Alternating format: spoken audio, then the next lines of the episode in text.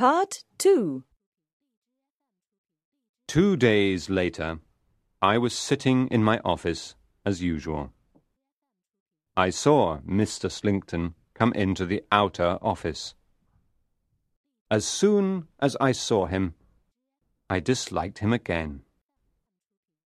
Mr. Slinkton waved cheerfully at me and came into my office. I have come back, He said, because I want to find out what my friend has done with the insurance forms. I want to know whether he has sent them back to the company. His family are worried about him, you see. They want him to buy a good insurance policy. Perhaps I can help, I said. What is your friend's name, Mr. Slinkton? I asked him. Beckwith, He told me. I called the clerk into my office. I asked him to find out if a man called Beckwith had started an insurance policy with the company. The clerk searched through his files for a moment, and then he brought me some papers. Yes, Mr. Sampson. He said, We received these forms from Mr. Beckwith. He wants a policy for £2,000. And he has asked Mr. Slinkton to write a reference for him. me? cried Mr. Slinkton in surprise. He thought for a moment. But of course I can do that for him. Mr. Slinkton sat down in my office and wrote the reference for Mr. Beckwith. He left the forms in my office, said good-bye politely, and then left. Mr. Slinkton was not my only visitor that day. Very early that morning, someone else had come to see me at my house. The visit was a very private one. No one knew anything about it at all. Mr. Beckwith's insurance policy began in March. I did not see Mr. Slinkton again for six or seven months. I went to Scarborough in September, and I saw Mr. Slinkton walking on the beach there. It was early evening, and he greeted me warmly. Mr. Slinkton was with a young lady. He introduced me to her, explaining that she was his niece. Her name was Miss Niner. I looked at her carefully. I was sorry to see that Miss Niner did not look very well at all. As we walked along the sand, Mr. Slinkton pointed to some tracks in the sand. He laughed. Ha ha ha, your shadow has been here again. He joked to Miss Niner. Shadow? What shadow? I asked. My uncle is joking, Mr. Sampson. She explained. There is an elderly gentleman here in Scarborough. He travels around in a hand carriage. I see him so often that my uncle calls him my shadow. As she was speaking, we saw the old man's hand carriage come into sight. There was a frail old man inside. As the carriage was passing us, he waved his arm at me. He called to me by name. I went to see what he wanted.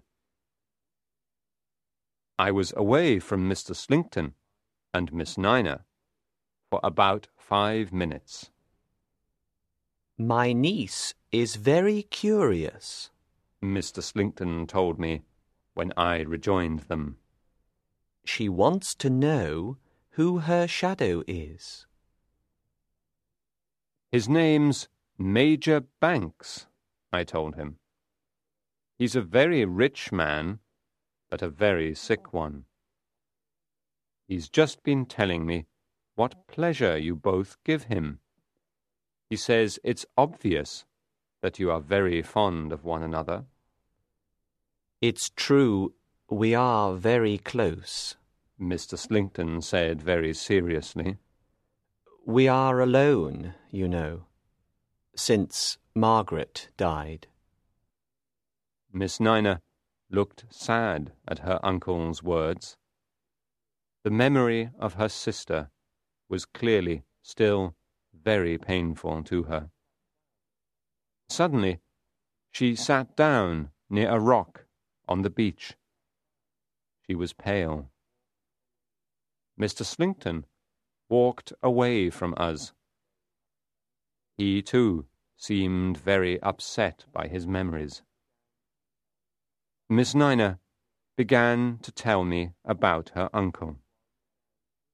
She said he was a very good, kind man. She told me that she knew she was going to die soon. She was worried about what would happen to her uncle when she died. I saw the hand carriage coming back towards us along the sand as she was talking. Suddenly, I interrupted her. Miss Niner, I said urgently, I have something to tell you. You are in great danger. You must come with me and talk to that man in the hand carriage. Your life depends on it. Miss Niner was very shocked by my words. I walked with her to the hand carriage before she had time to object. I did not stay there with her for more than two minutes. Within five minutes, I saw her walking up the beach with a grey haired man. He had a slight limp. I knew that she was safe with that man. I went back to the rock and sat down. Mr. Slinkton came back soon afterwards. He was surprised that his niece had gone. We talked for a few minutes. He told me that Miss Niner was very ill, and he looked sad while he told me.